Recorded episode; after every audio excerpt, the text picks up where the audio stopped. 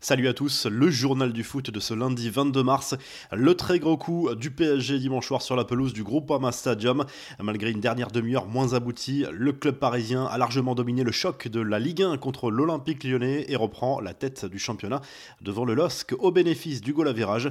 Score final 4 buts à 2 pour les joueurs de Maurizio Pochettino qui frappe un très grand coup alors qu'il ne reste que 8 journées à disputer. Kylian Mbappé, auteur d'un doublé, a été l'un des grands artisans de cette éclatante victoire du PSG le champion du monde a inscrit ses 99e et 100e buts en Ligue 1 à l'occasion de son 142e match dans l'élite.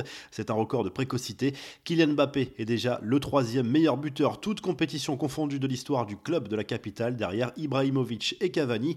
Les infos et rumeurs du mercato, comme à chaque fois qu'il passe devant les médias depuis quelques mois, Leonardo n'a pas échappé aux questions sur l'avenir de Kylian Mbappé. Interrogé par Canal+, après la victoire du PSG à Lyon, le directeur sportif parisien a cette fois botté en touche sur ce dossier.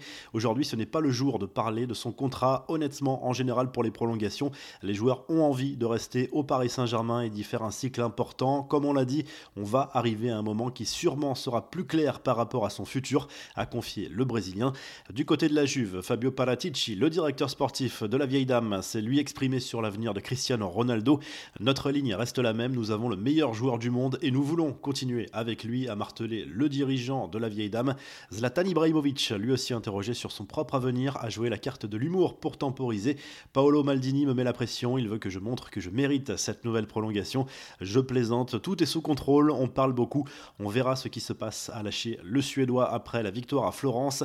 Les infos en bref, les Bleus sont de retour à Clairefontaine, les joueurs de Didier Deschamps vont débuter les éliminatoires du Mondial 2022 à l'occasion de cette trêve internationale. Premier match dès mercredi au Stade de France contre l'Ukraine. Les champions du monde enchaîneront ensuite avec deux déplacements au Kazakhstan dimanche, puis en Bosnie-Herzégovine mercredi prochain. L'étrange célébration de Franck Ribéry à présent, buteur contre l'AC Milan, l'attaquant français s'est lancé dans une drôle de démarche en mimant un déséquilibre, une démarche de vieillard que certains voient comme une réponse à ceux qui l'envoient déjà à la retraite. Ribéry fêtera bientôt ses 37 ans. La revue de presse, le journal L'équipe revient sur la claque infligée par le PSG à l'Olympique lyonnais en clôture de la 30e journée de Ligue 1, une victoire qui risque d'avoir une influence sur la fin de saison au vu de la démonstration parisienne. Parade de champion, titre le journal As pour illustrer l'arrêt décisif de Jan sur un penalty concédé en fin de match par l'Atlético Madrid contre Alaves. Une parade qui permet à l'Atlético de conserver son avance en tête de la Liga après ce succès 1-0.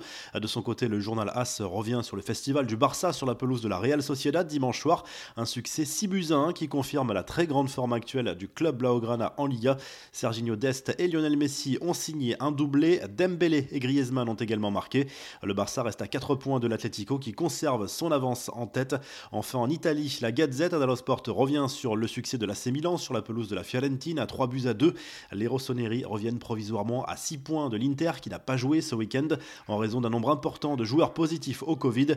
Le quotidien sportif évoque également la situation très compliquée d'Andrea Pirlo sur le banc de la Juve. La vieille dame, battue à domicile par Benevento, a sans doute perdu ses derniers espoirs de titre. On se quitte avec le classement réactualisé des meilleurs buteurs dans les grands championnats européens et à très vite pour un nouveau journal du foot.